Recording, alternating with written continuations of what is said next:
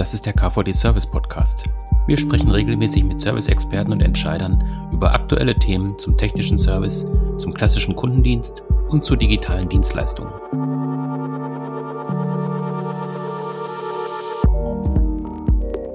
Wir sprechen heute über eine der wichtigsten Studien im Dienstleistungsbereich, die Trendstudie des Kundendienstverbandes und des FIA an der RWTH Aachen, die KVD Service Studie. Wir haben uns auch jemanden dazu eingeladen, ähm, Jana Frank vom FIA. Ähm, sie wird uns ein bisschen erklären, ähm, wie die Studie funktioniert, wie man teilnehmen kann, was so die wichtigsten Kernaussagen sind und wie eigentlich so eine Studie auch abläuft, äh, von der eigentlichen Planung bis zur fertigen Präsentation. Ähm, Frau Frank, schön, dass Sie da sind. Vielleicht stellen Sie sich einmal kurz vor, was Sie machen beim FIA und vielleicht auch, was das FIA macht.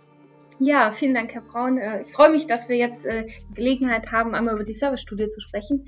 Ähm, ja, ich ähm, verantworte am FER den Bereich Dienstleistungsmanagement. Ähm, wir begleiten, also ich sage mal, wir begleiten Unternehmen bei ihrer Transformation vom Produkt zum Lösungsanbieter.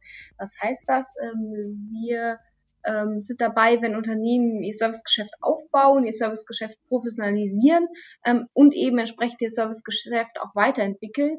Und da spielen natürlich auch nicht nur klassische After-Sales-Leistungen eben eine Rolle, sondern ähm, auch neue digitale Services, ähm, meistens eben rund um eine physische Hardware, die dann eben entwickelt und vertrieben werden müssen ähm, ähm, und ähm, letztendlich in der höchsten Form auch in einem, ähm, vielleicht in einem Lösungsgeschäft ähm, zusammengeführt äh, werden müssen. Und das sind, das sind alles Themen, äh, um die wir uns hier im Bereich Dienstleistungsmanagement kümmern.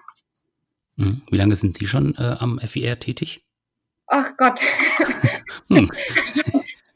schon, schon tatsächlich jetzt im neunten Jahr. Oh, ähm, mhm ähm, merkt dann immer, die, die Zeit vergeht. Ja. Aber es mhm. macht, es macht immer noch so viel Spaß und ich, ich sag mal so, ähm, gerade das ähm, ein, ein strategisch ähm, ähm, gut positioniertes und professionell gemanagtes Service und, und Digitalgeschäft ähm, wird halt zunehmend, ähm, also das merkt man immer mehr, hat einen zu da, einem der zentralen strategischen Erfolgsfaktoren ähm, produzierende Unternehmen, weil da werden auch eben noch hauptsächlich Margen gemacht.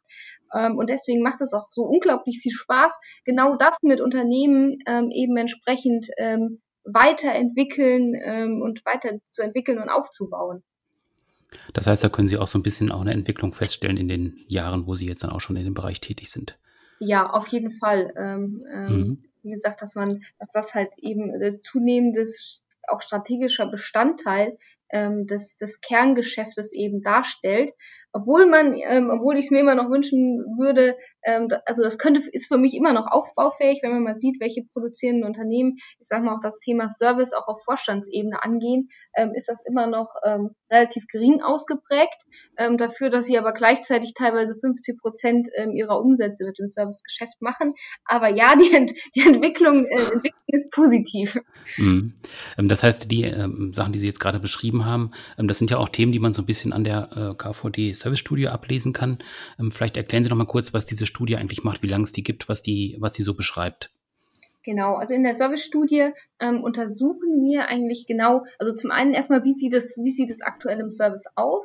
Ähm, dazu erheben wir natürlich immer auch ähm, klassische Kennzahlen aus dem Service. Und zum anderen haben wir dann eben entsprechend ein Schwerpunktthema. Ähm, und diese Schwerpunktthemen, die verändern sich auch von Jahr zu Jahr. Ähm, um dann nochmal, wie gesagt, äh, spezifisch an ein Thema reinzugehen und da auch einfach ähm, zu erkennen, ähm, wo, wo, wo, steht, wo steht der Service da schon, wie weit ist man da, was sind aber auch die größten Herausforderungen und vor allen Dingen, ähm, das ist ja, was man soll ja bei dem Ganzen was lernen, also soll nicht nur eine, eine Abfrage des Status quo sein, ähm, sondern was machen erfolgreiche Unternehmen ähm, besser als andere. Ähm, und ähm, das ist immer das ganz Spannende dann im Schwerpunktthema, so dass wir dann sagen, ähm, wir leiten dann Erfolgsprinzipien ab, ähm, äh, von denen dann andere Unternehmen eben entsprechend was lernen können. Mhm, also diese Trendthemen oder diese Trendbeobachtung ist eben das eine und ähm, das andere sind die Schwerpunktthemen, wie Sie gerade schon gesagt haben. Ähm, haben Sie da so ein paar Beispiele für uns, was es da so für Schwerpunktthemen gegeben hat in den letzten Jahren? Genau, also wir haben uns natürlich rund um das Thema auch ähm, ja datenbasierte Dienstleistungen, digitale Services ähm, beschäftigt. Ähm, also ähm, welche digitalen Serviceleistungen ähm, kann ich denn rund um mein Produkt anbieten? Wie weit ist da die produzierende Industrie schon? Ähm, ähm, und was sind da eben Erfolgsprinzipien? Dann haben wir auch das ganze Thema Vertrieb von Services beziehungsweise auch von digitalen Services ähm, ähm, untersucht. Ähm, wir haben uns auch angeschaut, ähm, welche Kompetenzen sind doch eben nötig äh, für diese Service-Transformation. Ähm, was muss man da machen? Das waren jetzt mal so drei Themen der vergangenen Jahre, die wir da intensiv beleuchtet haben. Also gerade das äh, letzte Thema, was Sie erwähnt haben, finde ich ja spannend. Also den, diese Verknüpfung von Service und Vertrieb, weil man eigentlich sagt, das sind so zwei Bereiche, äh, die vielleicht nicht so äh, gut in Unternehmen mit, äh, miteinander zurechtkommen. Ja. Auch wenn man bedenkt, dass es eben im Vertrieb häufig ja bisher darum gegangen ist, ähm, Produkte zu vertreiben, Maschinen zu vertreiben. Ähm, jetzt ist aber ein anderer Anspruch da, dass es eben auch darum geht, Servicelösungen oder Services zu vertreiben oder eben auch, dass man nicht mehr den Verkauf des Gerätes irgendwie vertreibt oder bewirbt, sondern dass es tatsächlich auch um die Nutzung geht. Da haben Sie auch so ein paar spannende ähm, Aspekte in der Studie und auch in den eigenen Forschungen ähm, schon mal präsentiert. Können Sie da noch mal ein bisschen ins Detail gehen? Genau, also äh, das, genau, das sind jetzt zwei unterschiedliche Aspekte, die, ja. die Sie auch gerade angesprochen haben. Zum einen, dass ich natürlich irgendwie ähm, vielleicht auch meinen Vertrieb befähige, beziehungsweise umgekehrt, dass ich meinen meinen Service befähige, ähm, ich sag mal auch über Cross-Selling und Upselling etc. Potenziale, ähm, da zusätzliche Vertriebsaufgaben ähm, zu übernehmen. Das ist ja das eine. Mhm. Ähm, und zum anderen ähm, ähm, haben wir haben wir im vergangenen Jahr in der Service-Studie untersucht, wie vor allen Dingen auch der Vertrieb ähm, auch von, von digitalen Services aussieht und was da eben entsprechend die größten Herausforderungen sind, beziehungsweise was da auch äh, entsprechende Erfolgsfaktoren sind. Weil wenn wir über den, wenn wir über digitales Services sprechen, ähm, dann sind wir oftmals ähm, in, in, in dem Kontext, in dem wir uns befinden, sind das oftmals sowohl für, die, für das anbietende Unternehmen neue Leistungen, ähm, als auch für den Kunden ganz neue Leistungen. Ähm, das ist das eine und wir sind meistens eben entsprechend ähm, auf Kundenseite, wenn wir uns das anschauen, ähm, gehen wir da ganz stark auch in Organisationsberatungsthemen rein, ähm, ähm, um natürlich dann eben die Prozesse beim Kunden zu verbessern.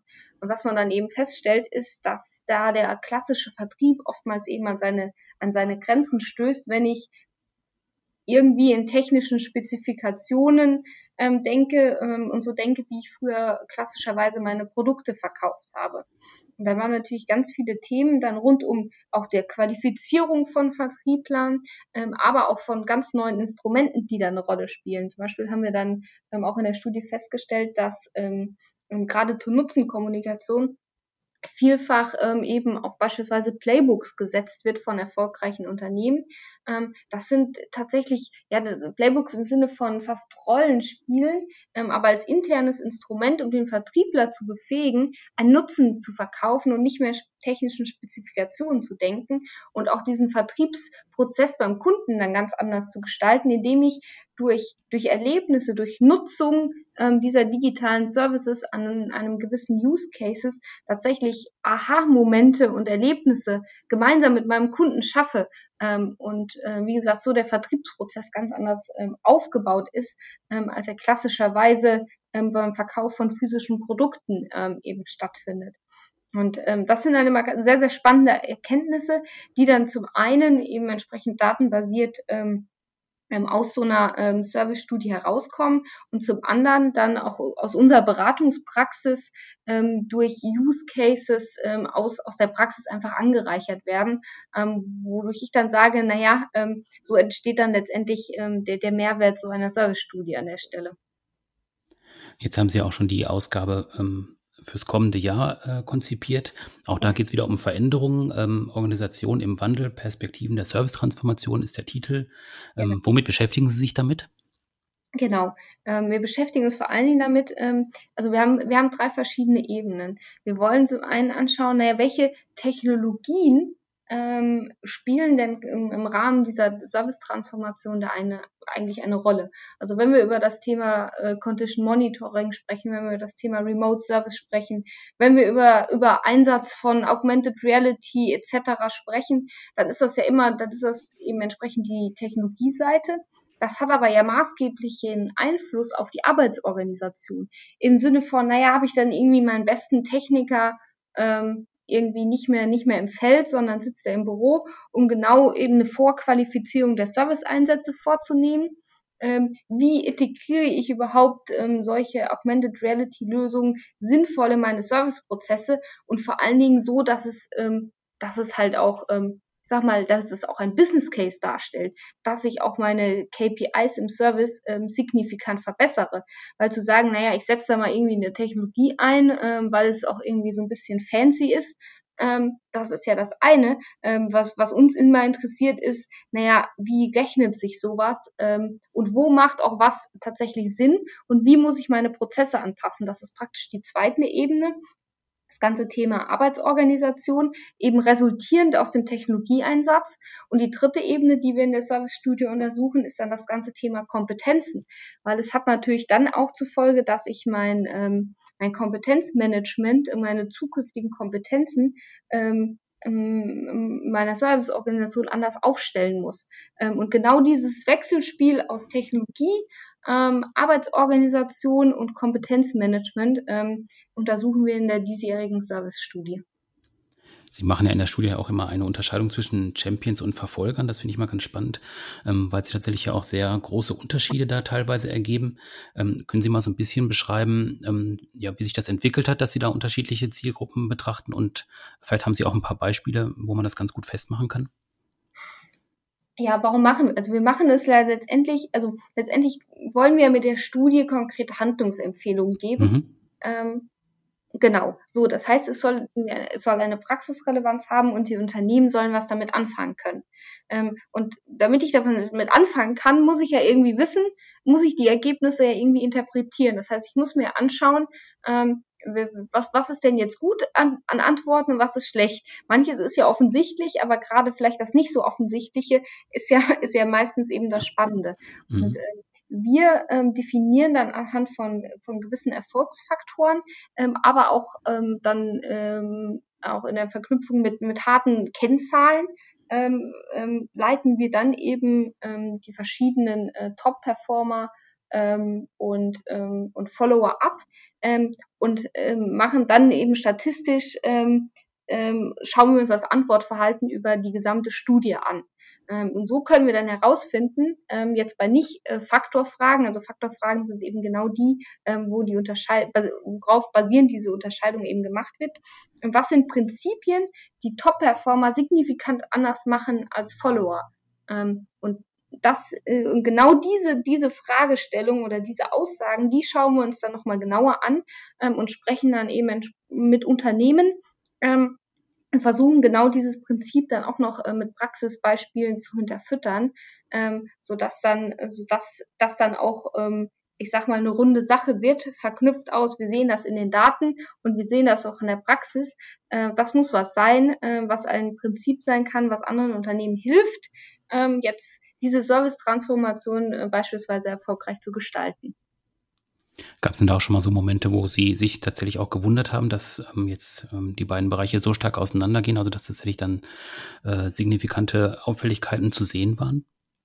Ähm, ja, das hat man, hat man immer wieder. Am schönsten sind eher so, am schönsten finde ich eher immer die kontraintuitiven Sachen. Die kann man, die kann man meistens so schlecht planen, ähm, ja. aber da sind, dafür sind sie, ähm, dafür sind sie deutlich, deutlich spannender. Ähm, ähm, ähm, auch, auch, auch eben in der Bewertung, wo man sagt, so, okay, ähm, ist das denn jetzt richtig so? Und, und dann das weiter zu hinterfragen und zu sagen, naja, warum, ähm, es ist zwar jetzt kontraintuitiv, aber warum ist das denn doch jetzt was, ähm, was, was so sein könnte, ähm, und was an der Stelle Sinn macht. Das sind, das sind sicherlich die spannenden Sachen.